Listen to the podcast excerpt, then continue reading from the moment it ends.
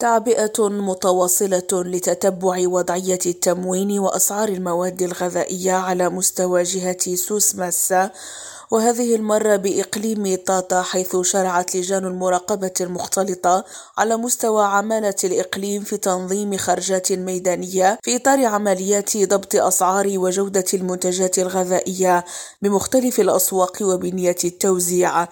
وفي هذا السياق قام أعضاء هذه اللجنة بجولة مراقبة شملت محلات بيع المواد الغذائية والفواكه والخضروات واللحوم والمنتجات الغذائية الأساسية من أجل ضمان سلامة المستهلك والحفاظ على قدرته الشرائية ومحاربة مختلف أشكال المضاربات والاحتكار غير المشروعة وتتكون لجنة الإقليمية المختلطة لمراقبة الأسعار من ممثلي عدد من المصالح بعمالة إقليم طاطا حيث تضم ممثلي قسم الشؤون الاقتصادية والتنسيق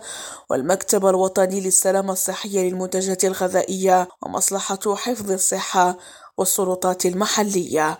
هاجر الراضي ريم راديو أجادير